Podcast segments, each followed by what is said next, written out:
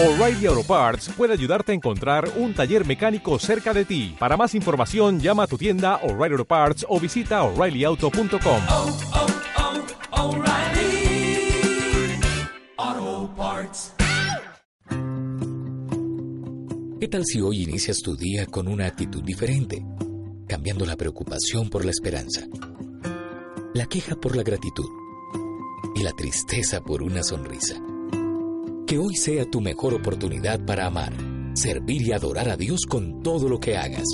Este es el diario de un adorador con el pastor Yacid Vargas. Estoy compartiendo contigo una serie dirigida a todos los hombres, una serie a la que he llamado la cultura sacerdotal, que tiene que ver con la constitución o creación, la responsabilidad, asignaciones y autoridad que Dios le entregó al varón. Hoy día el hombre quiere ser mujer, la mujer quiere ser hombre y hay que afirmar lo que dice la palabra del Señor en cuanto a esta realidad bíblica y además realidad espiritual. Hoy quiero hablarte acerca de la manera como Dios posiciona al hombre luego de crearlo, bendecirlo y darle todo lo necesario para que cumpliera su función. Génesis capítulo 2 en el verso 8 y 9 dice así, y Jehová Dios plantó un huerto en Edén al oriente y puso allí al hombre que había formado. Y Jehová Dios hizo nacer de la tierra todo árbol delicioso a la vista y bueno para comer, también el árbol de la vida en medio del huerto y el árbol de la ciencia, del bien y del mal. Ahora, en este texto que leímos, vemos cómo Dios al varón le preparó un lugar, le preparó un huerto y además le otorgó todo lo necesario para que él cumpliera el propósito según Dios lo estaba pidiendo. En pocas palabras, todo hombre que me escucha en este programa, quiero que sepa que usted ha sido diseñado, preparado y además Dios te ha dado todo lo necesario para que cumplas el rol y el propósito por el cual estás en esta tierra. Un buen papel de padre, un buen papel de esposo, un buen papel de hijo, un buen papel de ministro. Dios te capacitó con todo lo necesario. Pero también a partir del verso número 15 del capítulo 2 de Génesis, Dios le entrega al varón responsabilidad. Dice, tomó pues Jehová Dios al hombre y lo puso en el huerto de Edén para que lo labrara y también para que lo guardase. Y mandó Jehová Dios al hombre diciendo, de todo árbol del huerto podrás comer, mas del árbol de la ciencia del bien y del mal no comerás, porque el día que de él comieres ciertamente morirás.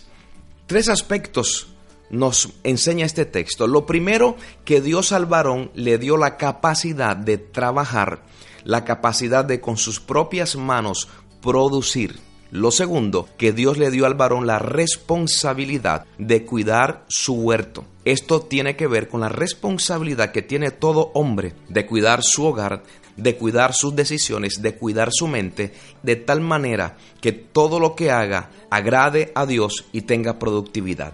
Y lo tercero en este texto es que Dios le da al hombre una advertencia o le puso límites. Dios le dijo, de todo árbol podrás comer, pero de este árbol no podrás comer. El día que lo hagas, ciertamente morirás. Y aquí yo quiero detenerme para decirle a todos los hombres que aunque somos cabeza, que aunque somos autoridad, que aunque somos sacerdotes, que aunque somos líderes en nuestras casas, que pastoreamos nuestras familias, que tomamos decisiones, Dios nos ha puesto límites.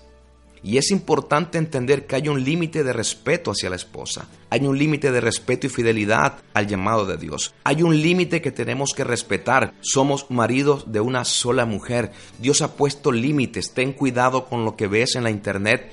Ten cuidado con quién hablas. Ten cuidado con quién te relacionas.